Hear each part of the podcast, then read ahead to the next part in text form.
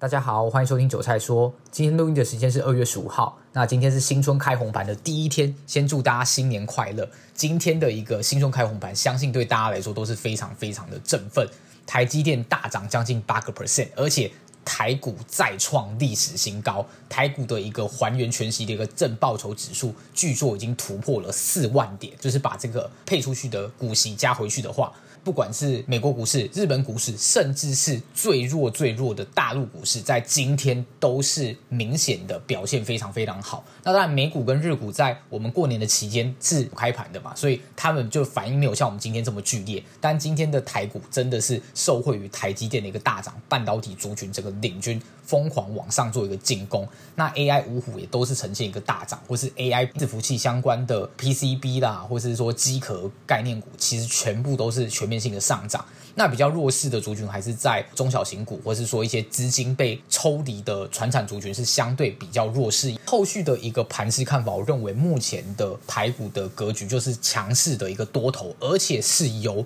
台积电，也就是我们的全职第一名的股票来做一个领军。所以我认为指数上面易涨难跌。那至于在个股方面，我认为就有不一样的一个看法。因为在资金被台积电抽掉的状况下，有一些股票就会开始转弱。那我认为目前的一个位阶来看，我还是觉得半导体的 Party 让我有一点看到二零二一年的那个影子。当然，我指的并不是台积电本身，因为我觉得有一些 AI 相关的一个本益比真的高到有一点点离谱了。那像是最强的三六六一的世芯 KY，今天再度大涨，正式站上四千块的一个关卡。这张股票真的是非常非常的离谱。它从大概二零一八年那个时候我还曾经操作过的时候，大概只有六七十块，现在已经是四千多块，而且还不包括它过去配出来的息。当然，它配息不是很高的，我只能说这一档股票真的是非常非常的夸张。那当然，这种股票就是看一看就好了。这个钱不会赚不到，那当然我也不会无聊去做空它，就是看它默默往上走这样子。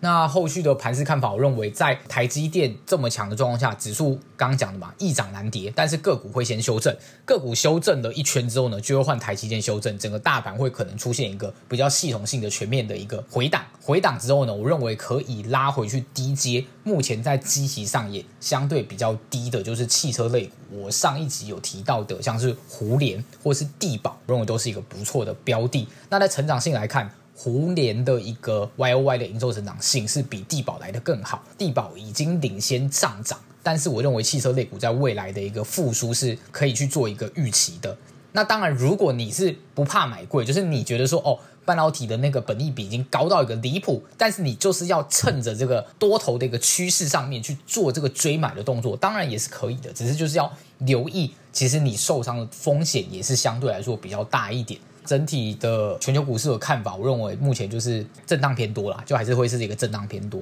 陆股在复苏的一个状况下，我不确定它会把台股的资金抢过去，但目前陆股应该会有一波比较像样的反弹啊，因为它目前的底部已经真的有一个比较明确的短底，然后在中国这边的政府方也开始有一点护盘的力道跟动作出现。那以上大家就是今天节目内容。如果喜欢我内容的话，后续可以继续再追踪我的节目哦。